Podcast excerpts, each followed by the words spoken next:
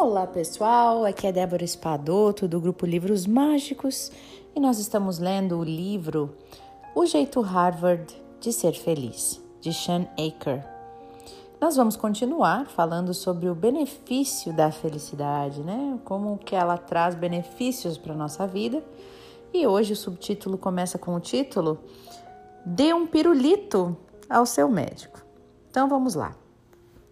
Na faculdade de medicina, um dos métodos de treinamento dos futuros médicos para fazer diagnósticos é uma versão da arte da encenação. Eles são solicitados a diagnosticar pacientes hipotéticos, normalmente lendo uma lista dos sintomas do paciente e o seu histórico médico. Trata-se de uma habilidade que requer muita criatividade, já que os erros de, de diagnóstico muitas vezes resultam de uma inflexibilidade do raciocínio, um fenômeno chamado de ancoragem. A ancoragem ocorre quando um médico tem dificuldade de abandonar um diagnóstico inicial, que é o ponto de ancoragem, mesmo diante de novas informações que contradizem a teoria inicial. Se você já assistiu a um, a um episódio do seriado House, sabe como sabe como a criatividade é importante na medicina. As reviravoltas no estado de saúde dos pacientes exigem que o Dr. House passe de, de um diagnóstico inicial ao próximo na velocidade da luz.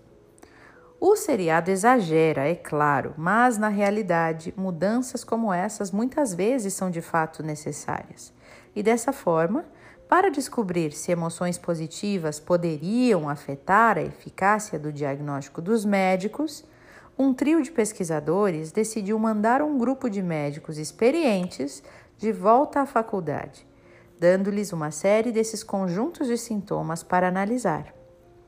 Os médicos foram divididos em três grupos: um preparado para se sentir feliz, o outro grupo, que recebeu afirmações neutras mas relacionadas à medicina, para serem lidas antes do exercício, e o grupo de controle, que não foi preparado em nada. O objetivo do estudo era não apenas verificar a velocidade com a qual os médicos chegavam ao diagnóstico correto, como também o quanto eles conseguiam evitar essa ancoragem. O resultado foi que médicos felizes chegaram aos, aos diagnósticos corretos. Vou repetir: médicos felizes chegaram aos diagnósticos corretos e muito mais rapidamente, além de serem muito mais criativos. Em média, eles chegaram ao diagnóstico, ao diagnóstico correto depois de percorrer apenas 20% do roteiro, quase duas vezes mais rapidamente do que o grupo de controle, e apresentaram duas vezes e meia menos ancoragem. Mas a minha parte favorita do estudo foi o modo como os médicos foram predispostos a se sentirem felizes. Com guloseimas. Uhum. Não foi necessário oferecer uma recompensa em dinheiro, acenar com a possibilidade de uma promoção ou uma semana de férias para turbinar o seu estado de espírito. Não foi preciso isto. O suficiente para dobrar a sua eficácia e mais do que dobrar a sua criatividade, bastou ao lhe dar doces logo no início da tarefa. E eles nem chegaram a comer o doce, para garantir que níveis mais elevados de glicose sanguínea não afetassem os resultados. Então, isso revela algo importante sobre o benefício da felicidade na prática. Até as menores descargas de positividade podem proporcionar uma vantagem competitiva substancial. Duas implicações desses resultados nos vêm imediatamente. Para começar, talvez os pacientes pudessem começar a oferecer pirulitos aos médicos e não ao contrário. em segundo lugar, e o mais importante, talvez os hospitais devessem promover iniciativas mais sistemáticas para melhorar as condições de trabalho dos médicos aumentando os benefícios, acrescentando mordomias ou só lhes possibilitando turnos mais curtos ou mais flexíveis. Se um simples docinho é capaz de aumentar a eficácia dos nossos médicos, imagine como o nosso sistema médico poderia ser mais preciso, poderia ser mais eficiente e mais criativo se as políticas hospitalares se concentrassem mais na satisfação dos colaboradores e não apenas dos médicos, como também dos enfermeiros, dos estudantes de medicina e também dos técnicos. Não é difícil perceber que esse estudo e outros similares apresenta lições de valor inestimável, não apenas sobre como deveríamos administrar os nossos hospitais, mas também como deveríamos administrar nossas empresas e as nossas escolas. O efeito destruidor. Vamos ver. Brian, um vendedor de Desmones, capital do estado de Iowa, Io, Io, Iowa, é, tá certo. Já estava nervoso com a apresentação que estava prestes a dar quando ouviu alguém batendo a sua porta na sala. Grande reunião às quatro, seu chefe o lembrou. Você está pronto? A apresentação vai ser importantíssima. Precisamos fechar esse acordo, Brian. Não vá pisar na bola, amigo, não vá. Enquanto o chefe se distanciava pelo corredor, Brian sentiu uma onda de estresse inundando seu corpo.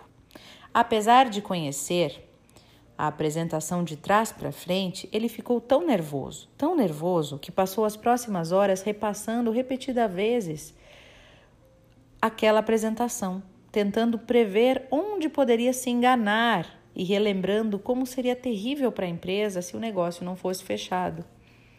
Mal sabia Brian que quanto mais ele concentrava a mente nos efeitos potencialmente desastrosos de uma apresentação mal sucedida, mais ele se, fadada, se fadava ao fracasso. Apesar de poder parecer um contrassenso para muitos calejados homens de negócios, hoje sabemos que a melhor coisa que Brian poderia ter feito nessa situação era encontrar uma rápida descarga de felicidade. Por que, que isso acontece? Porque além de estender a nossa capacidade intelectual e criativa, as emoções positivas também proporcionam um rápido antídoto para a ansiedade e para o estresse, para o estresse físico, inclusive, o que os psicólogos chamam de efeito destruidor. Em um experimento, os participantes eram solicitados a fazer uma apresentação difícil, com pouco tempo de preparação, e foram informados de que seriam filmados e avaliados pelos colegas. Como você pode imaginar, isso levou a uma considerável ansiedade e uma elevação mensurável do ritmo cardíaco e da pressão sanguínea, exatamente como Brian se sentiu antes da sua apresentação. Depois, os pesquisadores dividiram aleatoriamente os participantes em grupos para assistir a um de quatro vídeos diferentes. Dois induziam sentimentos de alegria e de contentamento. Um era neutro e o quarto era triste. E como era de se esperar, as pessoas preparadas com sentimentos positivos se recuperaram mais rapidamente do estresse e dos seus efeitos físicos. Os filmes não apenas os fizeram se sentir melhor, como também destruíram os efeitos fisiológicos do estresse. Em outras palavras, uma rápida descarga de emoções positivas não apenas amplia nossa capacidade cognitiva, como proporciona um rápido e poderoso antídoto contra o estresse e a ansiedade, o que, por sua vez, melhora o nosso foco, a nossa capacidade de atingir o nosso mais elevado nível de desempenho. E dessa forma, em vez de intensificar o estresse de Brian apontado apontando tudo o que está em jogo com a apresentação, o seu chefe se beneficiaria mais se salientasse os aspectos positivos, com algumas palavras de encorajamento ou lembrando Brian dos seus principais pontos fortes. Ou o próprio Brian poderia ter empregado uma série de técnicas para estimular a positividade e desenvolver a sua confiança.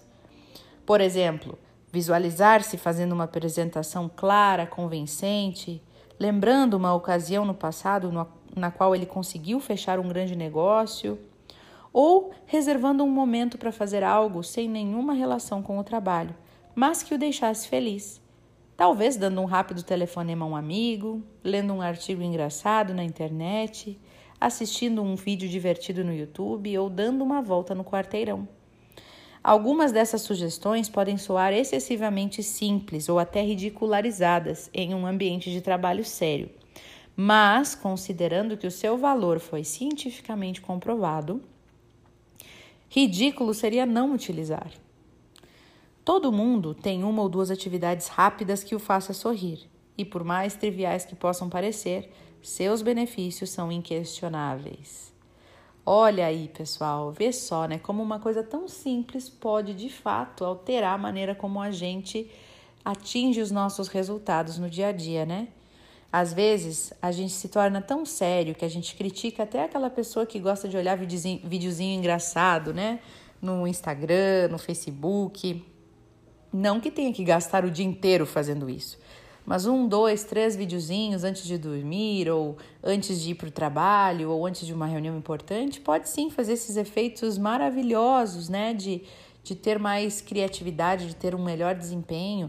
E, e isso é muito interessante da gente aprender, né? Que a gente pode já, nesse momento, colocar na nossa vida.